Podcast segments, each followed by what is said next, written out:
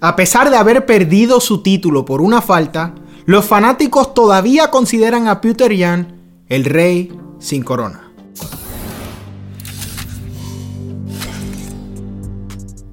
¿Qué tal fanáticos del MMA? Yo soy Eric Alexander y esto es Liga Combate, tu canal favorito para enterarte de todo lo que sucede en el mundo de las artes marciales mixtas en español.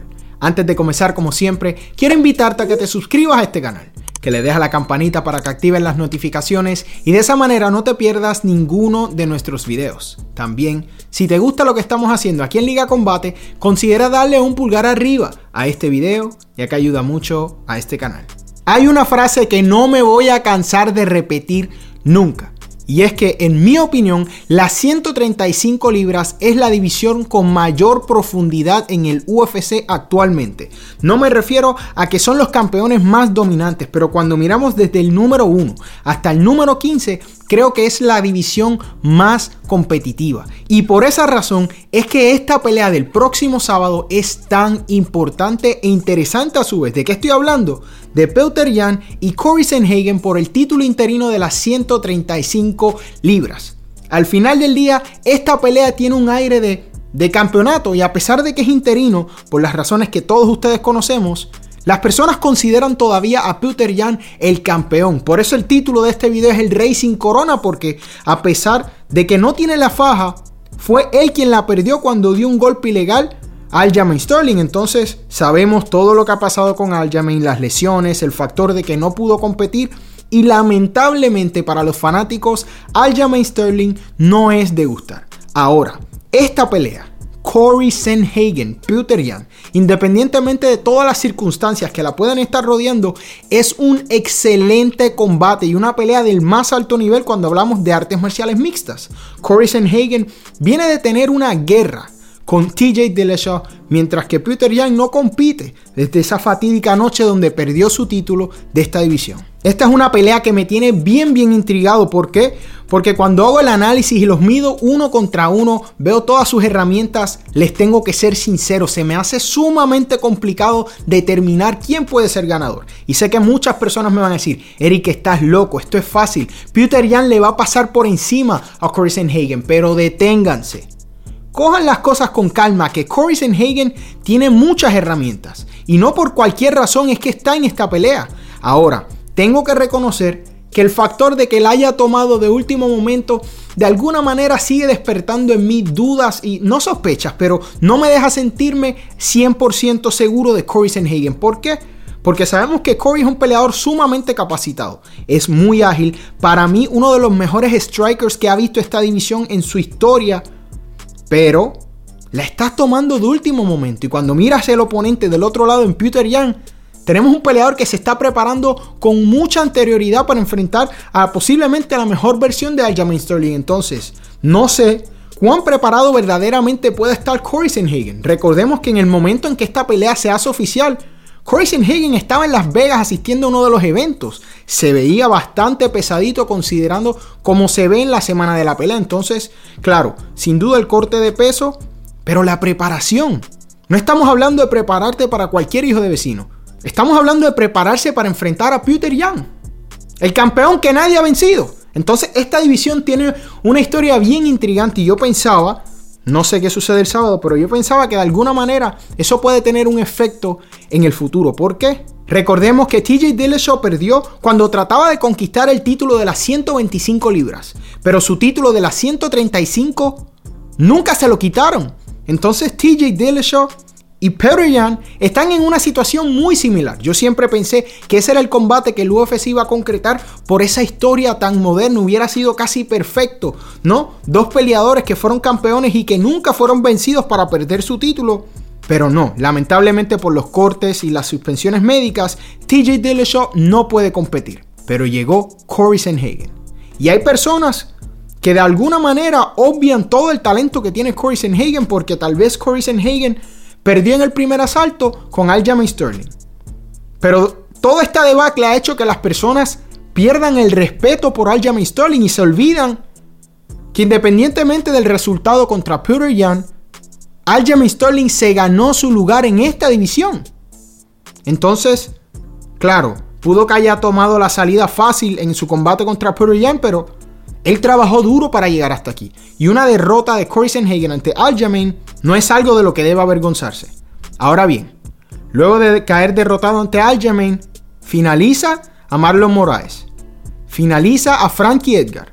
Y ante los ojos de muchos venció a TJ Dillashaw. Señores, les aseguro que Peter Yan va a tener las manos llenas cuando enfrenta a Corey Sanhagen. Corey es un striker muy, muy ágil, con gran movilidad y utiliza el octágono como muy poco, se desplaza por completo y tiene mucho poder aunque no lo parezca. Mientras que Peter es como un tren, ¿no?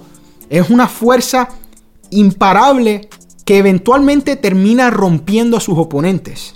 Y ese es el factor más importante en esta pelea. El factor de que Peter a pesar de que ha sido muy dominante, usualmente cede en los primeros asaltos o sus primeros asaltos no son los mejores.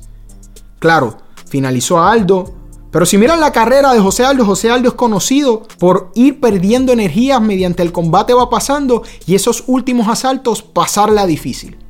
Y esa es la especialidad de Pewter. Apretar en esos segundo, tercero, cuarto, quinto asalto para llevarse la victoria.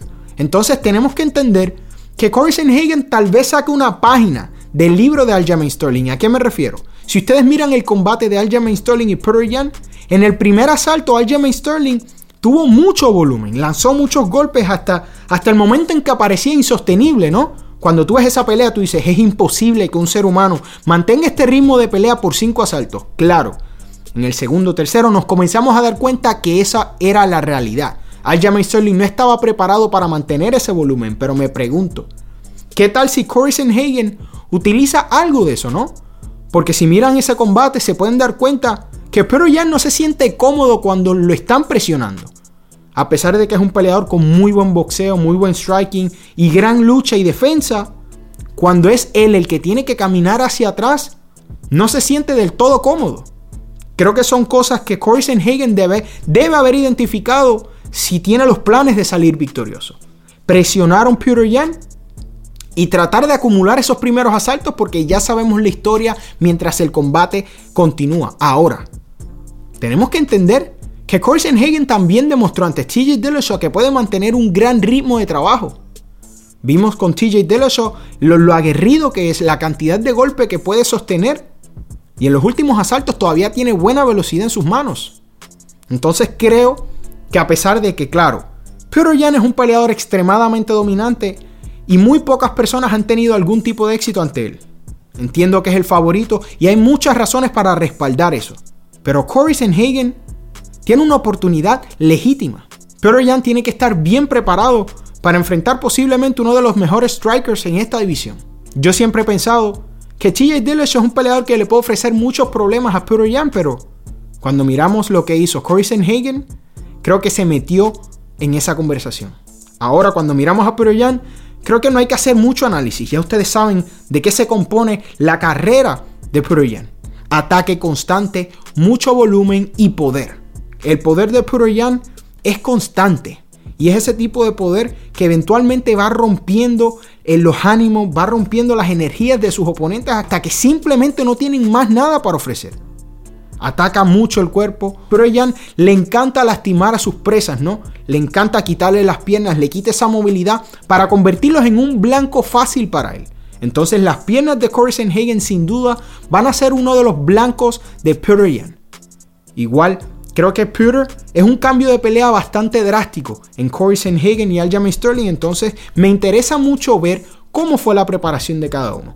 Cómo van a capitalizar en esos momentos porque están en Abu Dhabi, Cinco asaltos porque es una pelea titular, aunque sea interino. Entonces, esta pelea tiene el potencial para robarse la noche. Son dos peleadores aguerridos, dos peleadores con buen striking, dos peleadores con mucho poder.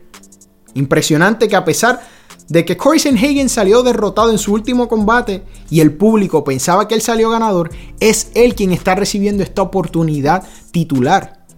Sé que muchas personas están contentas, pero tenemos que hablar del futuro.